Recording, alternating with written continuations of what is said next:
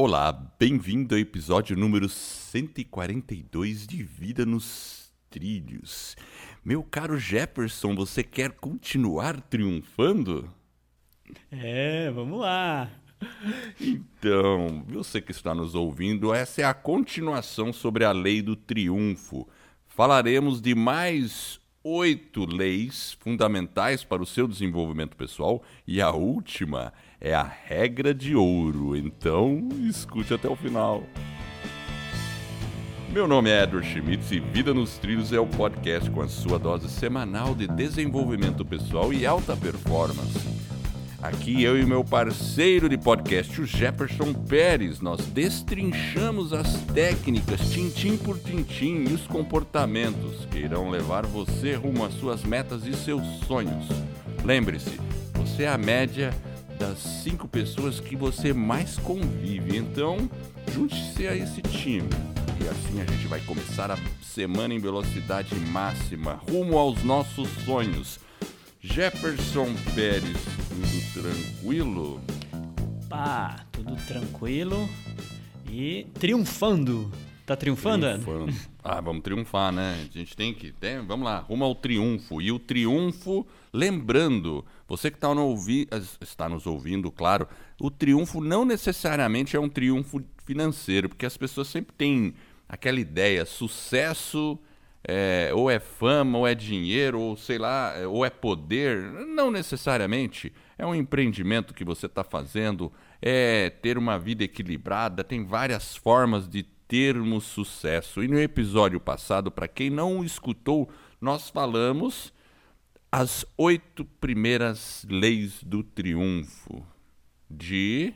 De quem que é? Napoleão Hill. Napoleão Hill. Esse é um escritor assim memorável. Ele escreveu livros aí na década de 30, 40, né, Jefferson? É, eu não sei. Ele e... que escreveu inúmeros livros, né? Inúmeros livros. E ele, nessas oportunidades, ele entrevistou todas as pessoas com muito sucesso. Foram centenas de pessoas. Entre pessoas com muito dinheiro, evidentemente, mas pessoas com grandes realizações. E ele fez um compêndio das leis ou do que estava por trás da personalidade dessas pessoas e o que, que elas faziam. Vamos falar rapidinho as, as oito primeiras leis, Jefferson? Você faz um resumão aí? Vamos lá. Então, a primeira lei era a lei da associação com as pessoas com o mesmo perfil de pensamento, ou seja, a mente mestra, a lei número 2 falava sobre o objetivo principal definido, ou seja, o seu propósito, aí, qual que são seus, suas metas. Terceiro, confiança em si próprio. Quarta, economia, ou seja, o costume de economizar.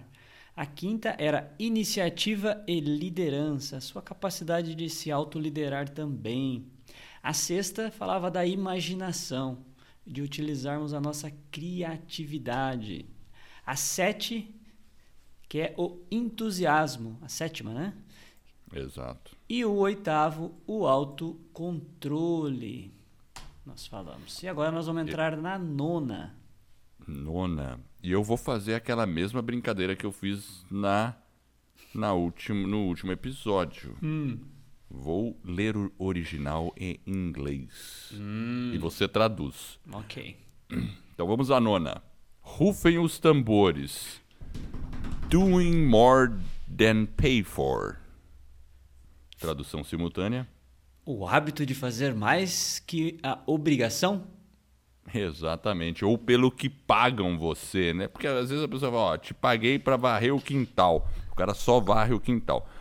Mas o hábito, se você, além de varrer o quintal, você ainda apara algumas outras coisas ali, a pessoa vai ficar assim, como é que ela vai ficar? Super feliz. Você entregar mais do que a pessoa pediu é uma garantia de satisfação. E esse deve ser um hábito interessante nos nossos empreendimentos, porque ah, se você tem um negócio, quer conquistar clientes, e você só entrega o que o cliente pediu, tudo bem, você está fazendo uma coisa correta, mas você não está surpreendendo o cliente. E hoje em dia, num mercado tão competitivo, veja só, é uma lei que vale da, naquela época vale ainda mais hoje. Se você se entrega algo a mais, você se diferencia. E qual é a diferenciação que você está é, tendo nas suas realizações agora? Hum. E aí, Jefferson? É, eu acho que ele coloca no livro lá que tem duas, dois tipos de pessoas, né? As que não vão realmente conseguir, né? Principalmente com relação ao objetivo, que é a lei 2. Ele fala assim que tem esses dois tipos de pessoas, aquelas, aquelas que não vão realizar o que é solicitado e aquelas que apenas vão fazer o que foi pedido. Porém, ele coloca o seguinte: ele identificou naquelas pessoas, naquelas 6 mil pessoas que ele entrevistou, que essas pessoas elas tinham aquele interesse em se desenvolver, em se crescer, seja na área espiritual, familiar, enfim. É, elas tinham esse costume de o quê? De dar um passo a mais, de ir além. Então, elas efetuavam mais do que lhe era pedido. Então, esse essa questão às vezes a gente tem que pensar às vezes dentro de casa, dentro da família, no, né, no, assim, no nosso cotidiano a gente tem que trazer isso. Inclusive, Edward, lembrei de uma historinha, acho que ela tem várias versões. E ela fala o seguinte: tem um, um chefe que ele chama um funcionário dele e ele fala o seguinte: Olha, João, você vai fazer o seguinte: eu estou precisando de um abacaxi. Então você vai lá no supermercado e traga para mim um abacaxi. Aí o João sai da sala e fica pensando: caramba, ele veio me pedir para buscar um abacaxi no supermercado. E ele vai meio que resmungando, mas vai para o supermercado. Na hora que ele chega no supermercado, ele encontra um colega. E aí ele fica lá meia hora papeando com o colega. Ao invés de ser uma conversa mais rápida, ele faz ali apenas uma, uh, uma conversa de 30 minutos. Então aquilo que era para ser um pouco mais rápido acaba demorando um pouco mais. E aí ele vai para o hortifruti, ele chega lá, o que, que ele acha na sessão que ele está procurando abacaxi? Ele, ele não encontra o abacaxi. Ele não encontra o abacaxi. E aí ele olha e fala, ok. Ele pergunta, não tem abacaxi, ele volta, feliz da vida, e conta para o chefe dele, olha chefe, é o seguinte, lá no supermercado não tem abacaxi. E, ok. Aí o chefe pega e chama o Pedrinho. Pedrinho, é o seguinte, tem uma missão para você. Eu preciso que você vá no supermercado e busque um abacaxi. E aí sai o Pedrinho, todo é, feliz, alegre, entusiasmado. Ele usou a lei 7 do triunfo. E aí ele foi para o supermercado. Chegando no supermercado, ele encontrou um primo que ele não via há mais de 10 anos. E aí ele conversou rapidamente com o amigo, pegou o telefone dele, lá do primo dele, na verdade, né? Guardou lá no celular dele, falou: "Olha, estou no trabalho agora, estou numa missão, eu vou cumprir aqui a minha missão, mas à noite eu te ligo e a gente troca uma ideia, vamos marcar alguma coisa". E aí ele foi lá na prateleira, o que que ele encontrou? Ele também não deve ter encontrado ele abacaxi. Ele não encontrou abacaxi. Só que aí o que que ele fez? Ele chamou a moça e falou para ela o seguinte: "Olha, eu preciso de um abacaxi, porque o meu chefe mandou eu vir aqui buscar um abacaxi". E aí ele atazanou a moça e a moça tentou lá entrar em contato lá com outro varejão, enfim. E falou: Olha, só, agora são 11 da manhã, eu só vou conseguir trazer esse abacaxi às duas da tarde. Aí ele falou: Ok, então vamos lá, que fruta você tem na promoção aí? E aí ele listou lá: Eu tenho é, abacate, eu tenho uma melancia aqui, 30 centavos o quilo, enfim. E aí ele voltou rapidamente contando para o chefe. E aí ele chegou para o chefe e falou: Chefe, é o seguinte não tem abacaxi, vai chegar uma da tarde. Mas a propósito, eu já reservei aqui, ó, sei lá, X quilos de abacate e tal. Será que eu posso trazer uma dessas outras frutas? Então, esse hábito de fazer mais do que obrigação, às vezes é a gente tem que pensar nele, né? Acho que a história, ela. Né, o sujeito realmente mostra dois comportamentos completamente diferentes, né? Exata, exato. E a gente tem essa situação. A gente que também trabalha ou está envolvido com gestão de equipe, às vezes é meio frustrante. Você chega para a pessoa, a pessoa vai lá e te dá uma negativa em relação ao que você pediu. Daí você fala assim, tá, mas você chegou a perguntar isso, isso, isso? Aí a pessoa fica com aquela cara de, hum. de, de pensar, pensando assim, não. Ah, então por favor, veja isso. Aí lá vai ela de volta. Aí você fica perguntando por que, que ela não escarafunchou mais. É. Meu pai adorava essa palavra, escarafunchar. Né? Você cava um pouco mais, vai lá procurar, né? Dá uma. e Explora as opções. É duro, né? Essa coisa. Tem abacaxi? Não tem. Tá bom. Ó, não tem abacaxi. Você perguntou que hora que chega? O outro perguntou que hora que chega. Enfim, então é isso aí. Entregar mais do que te pedem. Isso vale para tudo, para o seu relacionamento, é, para as suas amizades, para o seu trabalho, inclusive para o que você realiza para você mesmo também. Sempre procura fazer um pouco mais do que você pensou inicialmente. É, inclusive é, é um pensamento meio limitante que a pessoa tem, né? É se ela entregar apenas o que o que é pedido. Então, às vezes, se você quer realmente avançar e crescer, tenha em mente que é preciso às vezes dar alguns passos a mais. Então, não seja aquela pessoa mediana que entrega só o resultado ali, só o esperado. Né? Às vezes, aquele passinho a mais é o que vai fazer a diferença na nossa vida. Então, essa é a lei número 9. Nove. E a Muito 10? bem. A décima, vamos lá.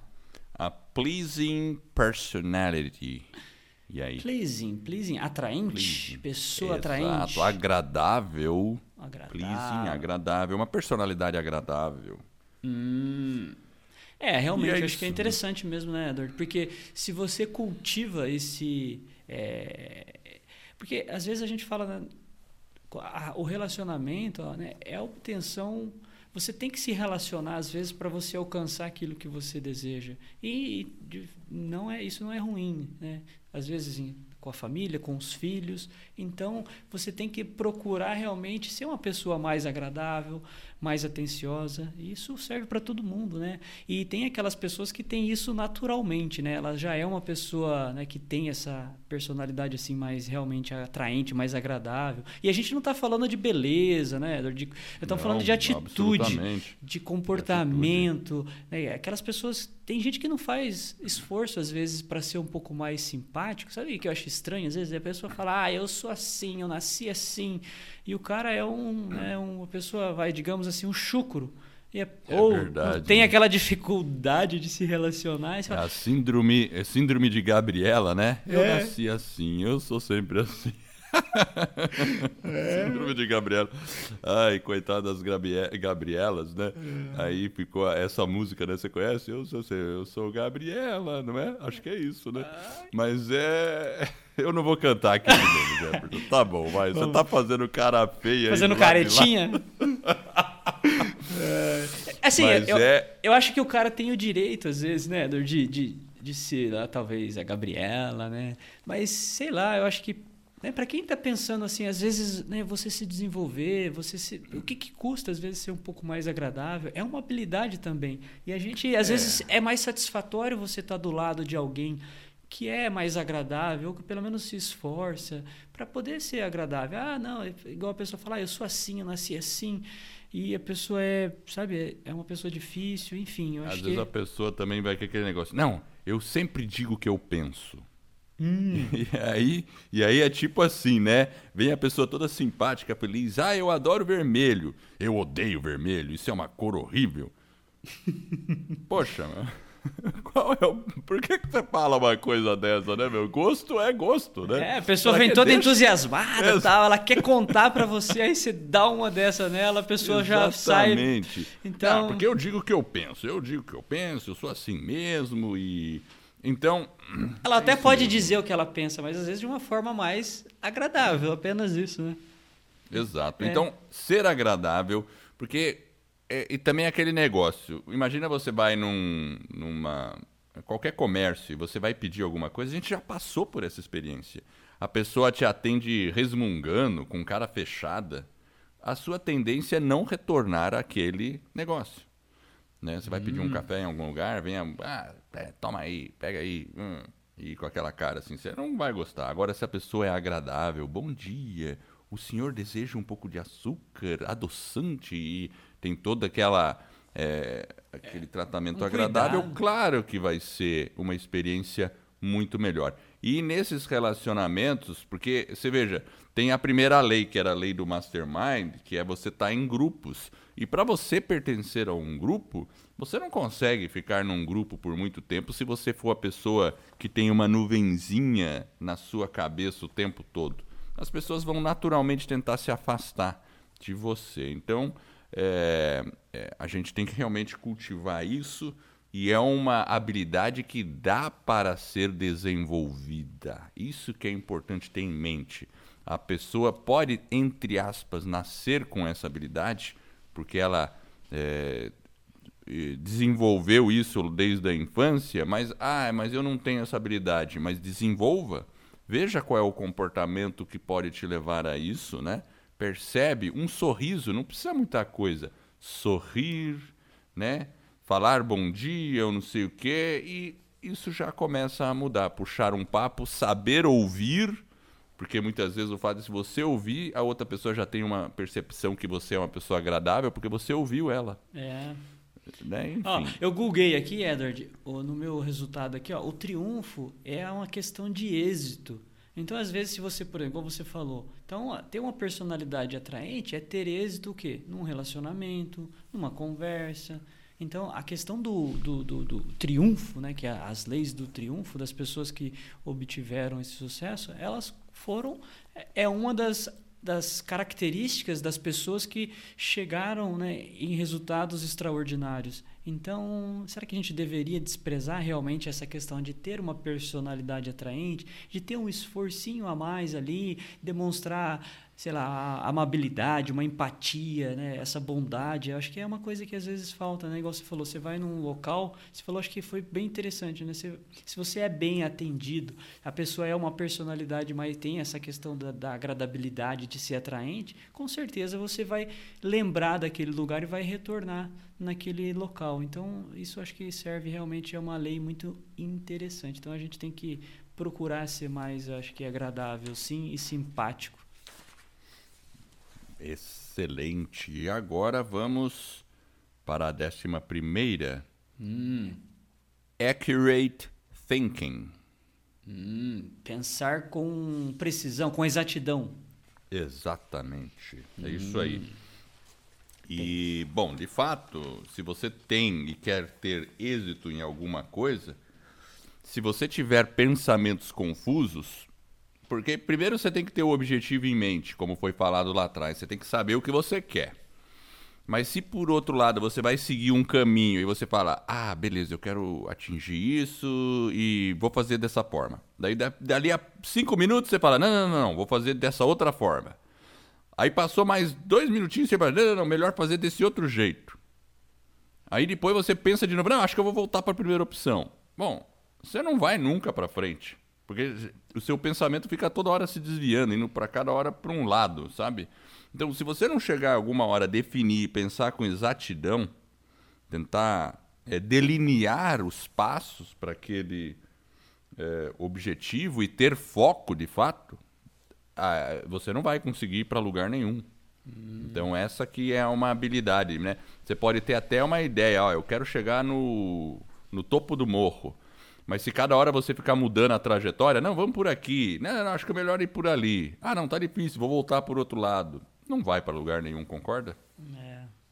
É, eu acho que o, o pensar com exatidão, ele passa também pelo o, a questão do pensamento é você realmente direcionar os seus pensamentos consciente, principalmente aquele que você controla, porque aí o inconsciente vai ser ali uma consequência, é colocar o pensamento naquilo que nos temas, nas, na, na, nos conteúdos, nos fatos que realmente de algum modo vão lhe trazer mais perto daquilo que você deseja, lá do objetivo, né, que é o item 2 do seu propósito, então, às vezes, a gente tem que pensar é, esse raciocínio ele tem que ser com base nas informações, mas você tem que também procurar pensar é, com esse foco. Eu acho que o foco né, no sentido daquilo que é importante naquele contexto com que clareza. você quer. Isso, com aquela clareza. clareza. De repente você está tra querendo trabalhar, a gente falou, por exemplo, pensar, a gente falou do tem o item lá da economia. Então, se eu estou pensando, eu estou com um problema de economia e eu preciso ajustar as minhas finanças, então a minha meta ela tem que ter aqueles pensamentos naquele sentido de como que eu organizo aquilo. Então, eu tenho que pensar com exatidão. Então, né, eu vou ler um livro, mas eu vou ter aquele pensamento para organizar a minha vida, para organizar aquele tema, aquela área da vida, para que eu realmente pense com exatidão na, no conteúdo e não às vezes igual você falou, né? Ele dispersa, né? Exato. Então, e hoje em dia, para dispersar, é muito fácil também. É, então, isso é, é, importante, porque às vezes você pode estar pensando, e às vezes a gente procura pensamentos, às vezes, tão desnecessários, né? tão inoportunos, inadequados, digamos assim. Então, a gente tem que realmente cultivar bons pensamentos com exatidão. Acho que é legal. É. E a décima segunda? A décima segunda. Concentration. Opa, concentração. Concentração. Esse é o foco, então, né? Então tem que centrar, cruzar as pernas e ficar ali com aquela posição de lótus, né? Você sabe qual é a posição de lótus? Pensando direitinho. Não, hum. não é hum. isso. Não necessariamente. Pode ser assim também. Mas concentração é focar num assunto por um longo período de tempo, ou por um tempo razoável. Não adianta. Aí vem as mídias sociais, né? É deixar o WhatsApp desligado, é não ficar navegando na internet. É realmente, você fala, eu preciso escrever um texto, então agora vou me concentrar nesse assunto. Fecha a porta, encosta e foca naquilo lá. Porque é. essa é uma habilidade que. que veja bem, ele entrevistou, você falou, mais de 6 mil pessoas. Então, assim, todas essas pessoas demonstraram, em certa extensão, essa habilidade. E a gente tem que desenvolver essa habilidade, ainda mais no mundo de hoje, que tem um monte de coisas que fica distraindo a gente, nos chamando a atenção. É, a pe... gente já fez é. É, é, episódios, fico, né? Eu fico pensando se o Napoleão Hill tivesse vivo hoje, né? Que, Nossa. Essa, essa aqui não seria a décima segunda, talvez ela seria a primeira, né? Porque eu também acho. Ela iria lá pro, pro ela ia subir de patamar, porque realmente a gente tem muitas é, muitas coisas querendo roubar no a nossa atenção. É um, é um bombardeio. É. Até assim, o WhatsApp, eu recentemente realmente segui a sua recomendação, sabe, Jeffrey? E saí de vários grupos do WhatsApp, porque já não estava dando mais.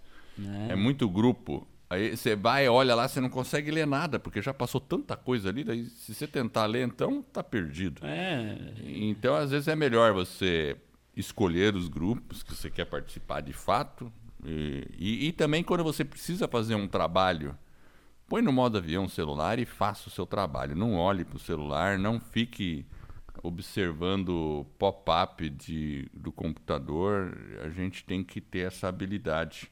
É, então. E... Eu queria que eu falei, lá atrás ele, a gente não tinha esses eletrônicos e essa já era uma habilidade que era notada como importante porque a gente sof eles sofriam dessa falta de atenção, muitas vezes a questão da procrastinação.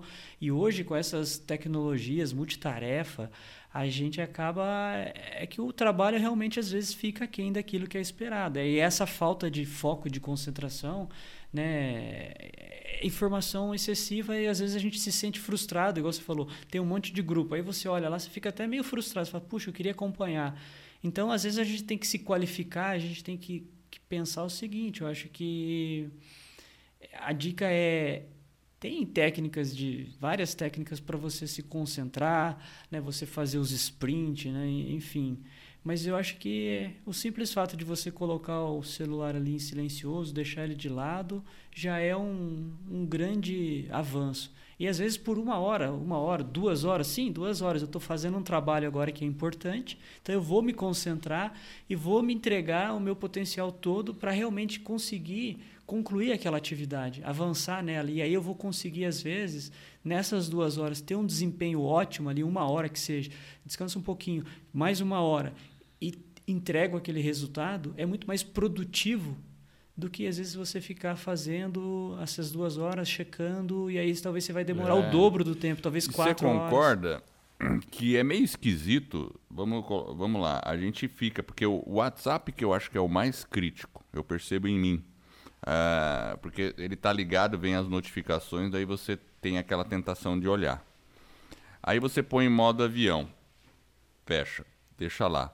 Passou meia hora, uma hora, de repente, você percebe que você pega o celular num hábito inconsciente para, de repente, só verificar o que, que, tem lá. Você já se pegou acontecendo isso? É inconsciente mesmo. É tão né? habitual. Tipo assim, você tá ali e de repente você pega para dar uma olhada. Passou um intervalo de 10 minutos, você fala: "Caramba, eu já tô tentando olhar aqui a mensagem". É. E, é, um dia eu fiz um teste. Eu peguei o meu ícone do WhatsApp e mudei de lugar. Sabe o que que acontecia? eu abria, entrava e clicava sempre no ícone errado. Porque é, não porque eu estava querendo clicar no WhatsApp, mas eu percebia que eu tinha no, no nos primeiros é, minutos, né, que eu estava entrando, eu, eu percebi, Era poxa, eu desenvolvi o hábito de entrar no celular e já ver o WhatsApp, sem pensar. Hum, é, Interessante? A gente tem que ter um cuidado, né? Tem que ter um cuidado. É, você percebe até no seu movimento repetitivo. Deu, putz, tá louco, né? Então vamos mexer nesse negócio, vamos deixar ele de lado. Então, é, concentração, né?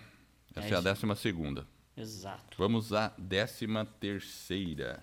Mas a antes. Décima terceira. É, mas antes. Antes. Que nós que temos antes? o quê? A frase da semana. Ok, vamos lá para os recadinhos. Temos dois recados bem rápidos. Primeiro, para quem deseja saber como criar, produzir e divulgar o seu podcast, teremos um webinário, ou seja, uma aula onde eu e o Edward iremos revelar o que você precisa fazer para criar, estruturar e lançar o seu podcast em menos de 90 dias. Além disso, você irá se surpreender com a baixa necessidade de investimento. E se você tem uma grande mensagem para compartilhar com o mundo, mas não sabe bem por onde começar, acesse escoladopodcast.com barra webinário e se inscreva nessa aula. De novo, escoladopodcast.com barra webinário. E o segundo recado é, para quem está com dificuldade ou precisa de um apoio para colocar suas grandes metas nos trilhos, nós também teremos um webinário onde eu e o Edward iremos revelar como você pode atingir resultados extraordinários em apenas 90 dias. Este é um método que criamos e desenvolvemos para você atingir suas metas. E funciona mesmo que você não tenha muita disciplina e foco ou tenha desistido diversas vezes de sua meta. Acesse vidanostrilhos.com.br barra webinário e se inscreva. vidanostrilhos.com.br barra webinário. Olha lá, Edward, a frase começa da seguinte forma: O entusiasmo é a maior força da alma. Conserva-o e nunca te faltará poder para conseguires o que desejas. Napoleão Hill. Olha só, né? E o entusiasmo é a sétima lei que ele colocou, que está no episódio anterior. E, e realmente, se você é um cara desentusiasmado, você não consegue nem sair da cama. É. Concorda? E o entusiasmo é então, é contagiante, né? É contagiante. E aí, com o entusiasmo, você consegue desenvolver imaginação, você consegue se unir a pessoas, você desenvolve a autoconfiança, né?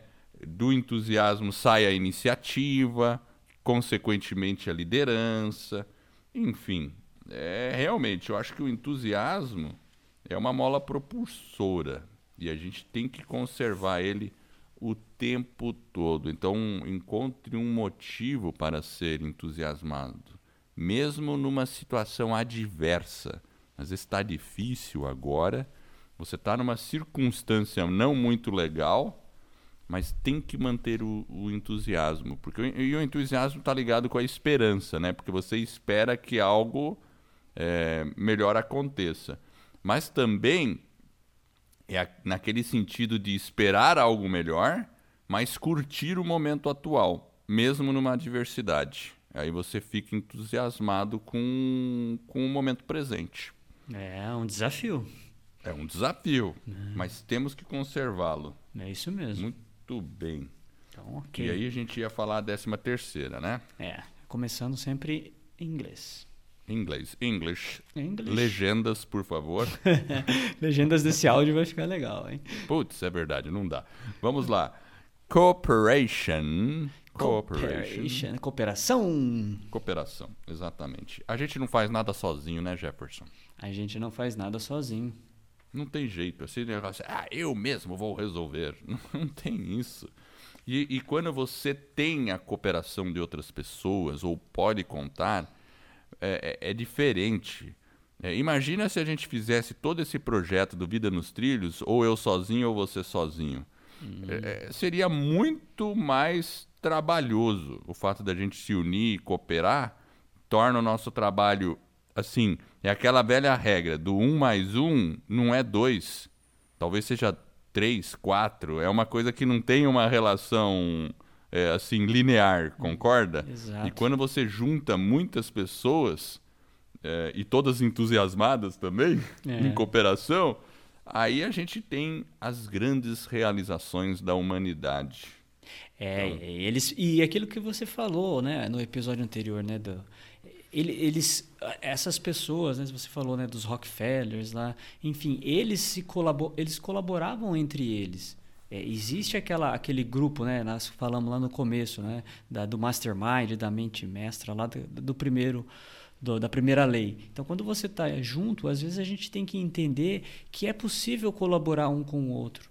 E essa colaboração ela ela passa às vezes por um caminho que às vezes você tem que enxergar, né? As, as pessoas falam um oponente, um concorrente, mas às vezes não são inimigos. Às vezes tem pontos de intersecção, tem pontos de divergência, mas a gente tem que compreender que a colaboração muitas vezes ela é necessária e ela é importante. Às vezes dentro, por exemplo, como você falou, né, dentro do ambiente profissional, às vezes isso é importante a, co a colaboração dos colaboradores, eles são importantes, a gerência é importante, tem que ter esse envolvimento e essa colaboração, ela tem que ocorrer em todos os níveis é, e não levando em conta muitas vezes apenas o interesse único. Às vezes o interesse é um interesse coletivo para o bem-estar de todo mundo que está à nossa volta. E isso falando em vários aspectos. Infelizmente, alguns a gente não vê isso. Por exemplo, a gente vê na política, a gente vê que essa questão da colaboração ela precisa ser aprimorada e avançar. Mas eu acho que na nossa vida a gente tem que ser, eu acho que ser pessoas antes de querer ter, mas acima de tudo ser colaboradores. Eu acho que é algo realmente interessante, né? A gente poder enxergar às vezes, né, num concorrente, num, né, num, é, a pessoa fala um oponente, né? Eu acho que são palavras mais pesadas, mas eu acho que faz parte do é. contexto. A gente tem que se colaborar entre si. Óbvio que a gente tem interesses muitas vezes diferentes que tem que ser preservados e isso é legítimo, mas eu acho que é possível que ocorra mais colaboração. Você não acha, Edward? Eu concordo totalmente. E às vezes a gente pensa, ah, o concorrente, não sei o que, o cara é um oponente. Eu tenho uma, uma, uma observação interessante. Aqui em Curitiba, uma época eu estava ali no. Eu vou fazer propaganda agora. Eu estava no shopping Miller. Sem cobrar nada, Curitiba, hein? conhece, sem fazer cobrar nada. Não vou cobrar, né? Eles não poderiam pagar também, né? É difícil, né? Ok. Convenhamos, né? Convenhamos. Né? Então, assim, no shopping Miller tinha, ah, tinha várias lojas de hambúrguer lá. Hamburguerias, né? Tinha o McDonald's, tinha o tinha o, o, Como é que chama lá? O Burger King? Burger King. Acho que tinha os girafas lá, e, e, enfim, né? Tinha vários ali, né? Aí um dia abriram o Madeiro. Você conhece a rede Madeiro, que é um excelente hambúrguer. Eu falei, caramba, mais um, alguém vai se ferrar desse jeito. E não, todos estão vendendo muito hambúrguer. É, tá vendo? Aí, eu, aí você fala assim, é ruim? Não, Assim, aqui nós temos em Curitiba a Rua Tefé. Quem conhece Curitiba sabe o que, que tem na Rua Tefé. O que, que tem na Rua Tefé, Jefferson? Você sabe? Eu não. Você não sabe. Você é. não está muito ligado em Curitiba. Mas tem várias lojas de calçado. Hum. E isso acontece em vários bairros, né? Lá em São Paulo, a Santa Ifigênia, várias lojas de eletrônicos e. A Rua das Noivas. Rua das Noivas. Aí, por que que todos eles... Ah, pô, o concorrente do meu lado, por que que eu não vou para outro canto? É. Por quê? Porque eles sabem que se eles se unirem ali, a probabilidade das pessoas irem lá é maior. E, claro, pode ser que a pessoa não goste na Rua das Noivas do vestido da sua loja, vai gostar do concorrente ali. Mas outro não vai gostar do concorrente, mas vai gostar da sua loja tudo é uma questão, mas vocês unidos atraem mais público. Olha que interessante, com é, cooperação. É, e, e, pensa assim, ele, ele já tinha, ele já visualizou, né, o Napoleão Hill visualizou que esse caminho da colaboração, ele é promissor, né, para você se realizar pessoalmente ou coletivamente. E você enxergar muitas vezes o seu concorrente, como queira, né, como um outro participante que faz parte do seu nicho e não como um inimigo apenas. Então ele é mais um participante e tem espaço para todo mundo, como você disse. Tem espaço para o Madeiro, tem espaço para o McDonald's. Ok, e tá tudo bem. Exatamente, exatamente. E não comam hambúrguer demais, tá? Não é bom para a sua saúde. De a... vez em quando, tudo bem. Disclaimer! É, agora após a propaganda, então vamos à utilidade pública. utilidade pública. É, é. Enfim. Então vamos, vamos avançar para a 14 quarta. É, profiting by failure. Profiting, é. o fracasso. Olha só. É, lucrar com, com o fracasso. fracasso. Na verdade, eu se acho, beneficiar eu... com o fracasso. Porque a 14 fala do fracasso, certo? Certo. É. E aí veio a nossa. Quando a gente entrevista, o que, que a gente pergunta para o entrevistado? Qual foi a sua descarrilada predileta? É, é um fracasso, né? É, é um fracasso que depois pode ter se tornado um benefício. Fazer de um limão azedo uma limonada não coloque açúcar, porque também não é muito bom açúcar. tá demais. Hoje, hoje, é, hoje você tá animadinho, hein, Edward? Mas eu acho que assim, acho que a lição né, do, do, do, fracasso, ela é, é realmente muito simples. É que às vezes a gente gosta de complicar. E, e que o Napoleão Hill ele encontrou alguma coisa que é a seguinte: as pessoas que alcançaram grandes conquistas, né, dentro daquelas pessoas que ele entrevistou, elas sim, elas passaram por desafios, enfrentaram obstáculos e está tudo bem. Né? E tá ok, faz parte do jogo, mas a gente tem que entender que aquela frustração, né? a gente tem que. É um, ela tem que ser encarada como talvez um combustível, ela tem, ela tem que servir de inspiração. E eu acho que acima de tudo, o Tony Robbins fala muito isso, que ela tem que servir como um aprendizado. Então, se a gente claro, aprende total. com aquela com aquele erro, com aquela falha, com aquele problema e você usa ele para se inspirar, é claro que você também tem que evoluir, não cometer os mesmos erros, talvez numa velocidade maior, mas eu acho que a, gente poderia até inverter, ao invés de falar o fracasso, né, a fórmula do sucesso, né? não tem como é. você fracassar, são formas que você foi executando e você percebeu que não era a maneira correta de chegar no resultado que você queria. Ou alguma coisa é, nesse sentido. Verdade. Tem aquele corredor lá, como é que chama? O Usain Bolt. Bolt. É, Bolt.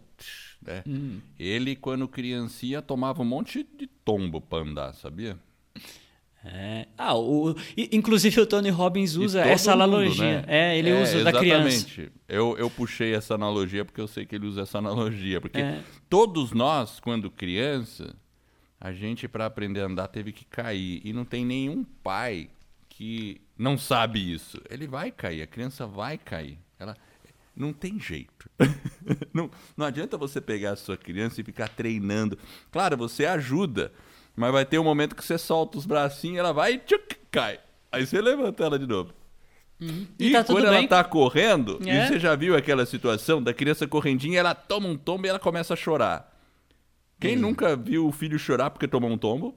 É. Acho que a maioria das pessoas. Eu já caí porque eu, eu, eu, já me esfolei no chão e. E é isso mesmo. O nosso. A gente foi feito para aprender dessa forma. E depois você pode, como o Bolt, vencer uma Olimpíada em 100 metros rasos correndo e não cair.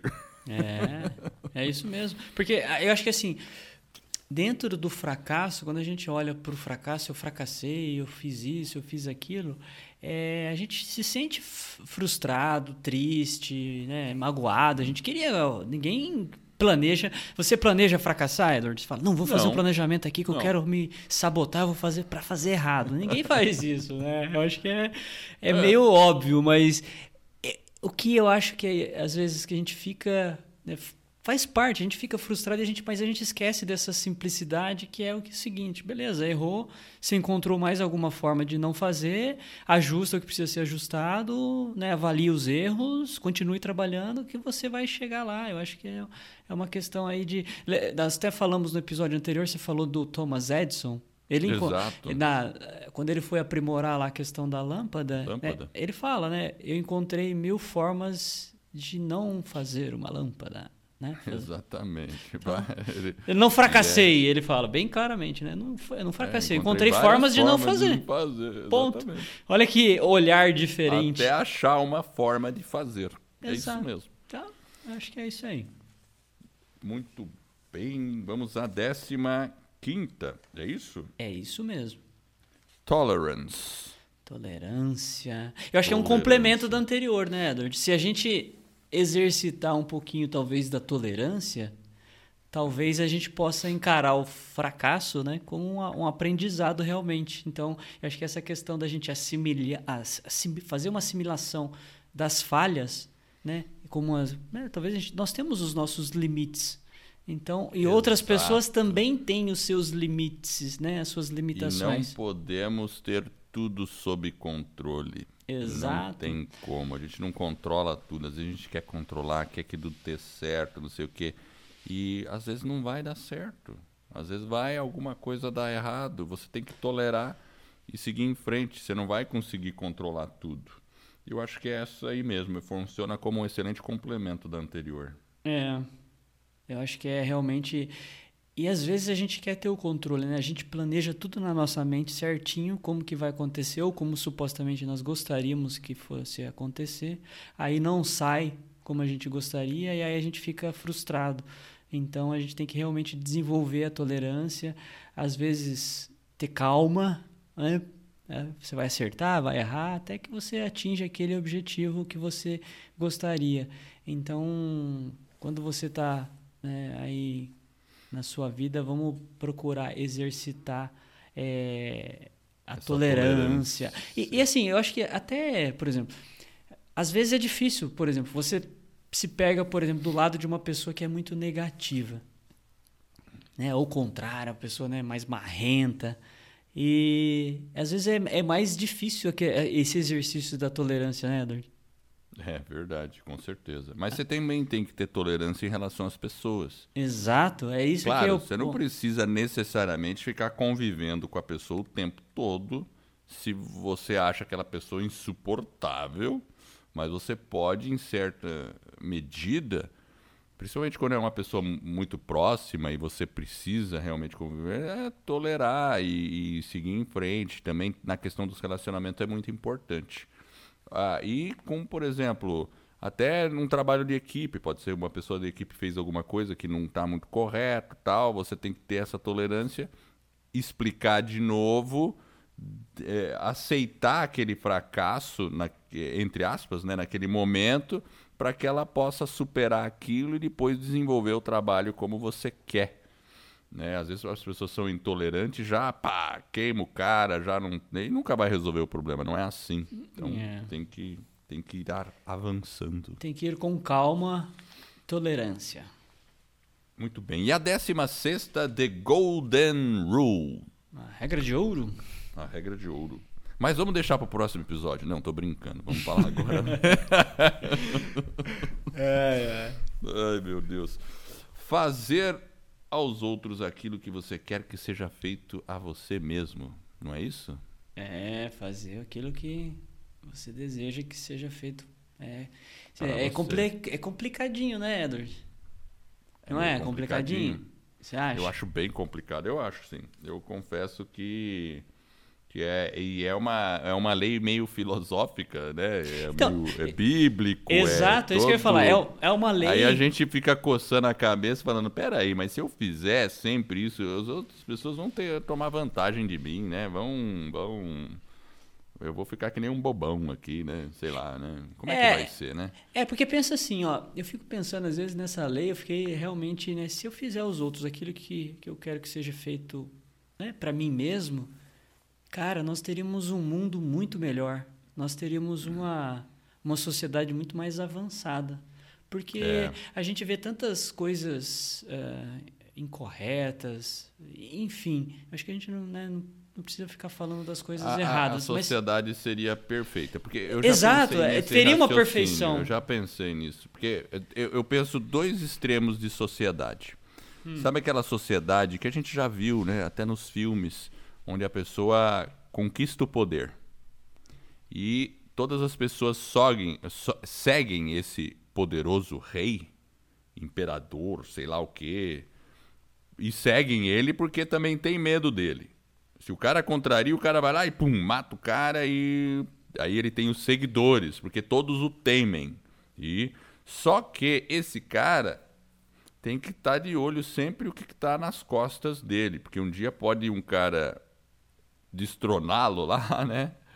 E toma o poder e aí ele que vira o cara que vai fazer todas as maluquices lá. Eu não gostaria de viver numa sociedade assim, onde eu teria que toda hora estar olhando as minhas costas e ter receio do meu próprio filho, de uma pessoa do meu sangue, porque eu não sei se ela pudesse me derrubar. E a gente já viu nas histórias da humanidade existem essas situações. Ontem pessoas da mesma família derrubaram outro, traíram, fizeram um monte de, de pelo poder. Agora, se eu tenho uma a sociedade dessa forma que é totalmente altruísta, onde você não se preocupa com você mesmo e faz o bem para as outras pessoas o que você queria que fizesse para você mesmo, percebe que você passa a não ter que se preocupar com você e tudo estaria resolvido, porque todas as pessoas daquela sociedade estariam pensando no seu bem. Ao passo que na sociedade anterior, só você estaria pensando no seu bem e todas as outras pessoas queriam te apolenhar pelas costas. Qual sociedade você prefere? Claro que as duas são utópicas, não existe nem a, a, a todas as pessoas querendo é, apunhalar você pelas costas, nem uma sociedade que todas as pessoas queiram o seu bem. Não existe isso, esses são dois opostos. Mas dentro dessa linha de equilíbrio, eu obviamente prefiro a uma sociedade tendendo para o altruísmo. Então, essa é uma reflexão, né? mas é uma utopia, né? É. a gente pensar, mas é um caminho a ser trilhado, eu acredito. Eu acho que é um caminho. É, porque ele fala regra de ouro, então você fica pensando, realmente é. E aquilo que você falou, é algo que está nas escrituras sagradas, na Bíblia, né, no Alcorão. Enfim, e- e- ele permeia várias, vários pontos filosóficos de várias né, doutrinas. E- e eu acho que, assim, no instante que talvez nós, como sociedade, tenhamos essa percepção de que realmente tudo está interligado, né? que esse conceito talvez de que a gente é muito individualista, ele, ele é uma ilusão. Eu acho que a gente tem a gente tem que se desprender desses padrões e acabar com essa questão talvez de, de soberba, de enfim, das pessoas não pensar no outro. Eu acho que realmente é, é, é um Eu ponto de faz reflexão. parte da nossa evolução, Como é um sociedade, ponto de né? Claro, mas numa sociedade imperfeita como a nossa, vale, ah, vamos dizer assim, o discernimento. Então, claro, você vai fazer ah, bem a pessoas que estão próximas de você. Evidente. E se você está na rua e percebe que uma pessoa está querendo levar vantagem, desconfia, claro, você não vai fazer para aquela pessoa o bem, entende? Você vai, vai, porque a gente consegue perceber isso, né? Detectar se a outra pessoa, em algumas circunstâncias, você percebe, não, essa pessoa está me enrolando, não é isso não. Então, claro, aí você, hum, tudo bem, aí você se torna neutro nessa circunstância, eu diria. Agora, quando você percebe uma pessoa em necessidade ou precisa de uma ajuda, não estou falando nem de uma necessidade material, é, pode ser uma atenção, alguma coisa assim. Claro que você deve fazer para aquela pessoa que, você, é, o que o seu coração te manda. E a- acho que a grande dificuldade é você fazer sem esperar nada em troca. É, verdade. difícil. Porque normalmente a gente quer fazer, mas você fica esperando algo em troca. Agora, por outro lado, quando a necessidade da outra pessoa é autêntica e você faz, a troca e o retorno sempre vai acontecer, porque entra a lei da reciprocidade. Quando alguém faz o bem para você e você estava precisando daquilo, você vai sentir a necessidade de agradecer, porque isso é o obrigado, né? Você tem, você se sente obrigado a retribuir. É uma lei natural. É claro, se a pessoa está querendo te passar para trás, ela não vai sentir essa necessidade de retribuição. É. Né? Então é isso que a gente tem que detectar nessas relações. E, e não está errado. A gente tem que usar o nosso discernimento para perceber isso. Uhum. E eu acho que é assim que segue. É verdade. Vamos tentar então implementar isso, pelo menos ao menos no nosso círculo, é onde a gente consegue influenciar, tratar os outros aí como a gente gostaria de ser tratado. Vamos nessa. Acabou, Edward? Acabou. A gente chegou nas décima, da décima sexta. Demorou dois leis, episódios, mas acabamos, dois né? episódios, acabamos. E agora, imagine você, a gente conseguir aplicar tudo Muitas coisas podem parecer óbvias. Você fala, não, mas isso é meio óbvio. Mas é impressionante como a gente não consegue aplicar em nossa vida coisas óbvias. Então é bom refletir, revisitar todas essas condições. Para mim foi muito interessante ter visto tudo isso de novo, refletido sobre cada um desses pontos e o desafio de aplicar tudo continua seguindo. Então é isso aí, né? Vamos tentar aplicar agora, aí, porque não adianta nada ficar na teoria. Correto? Vamos nessa. E eu quero agradecer você aí, ó, que está me ouvindo, que está ouvindo a mim e ao Jefferson.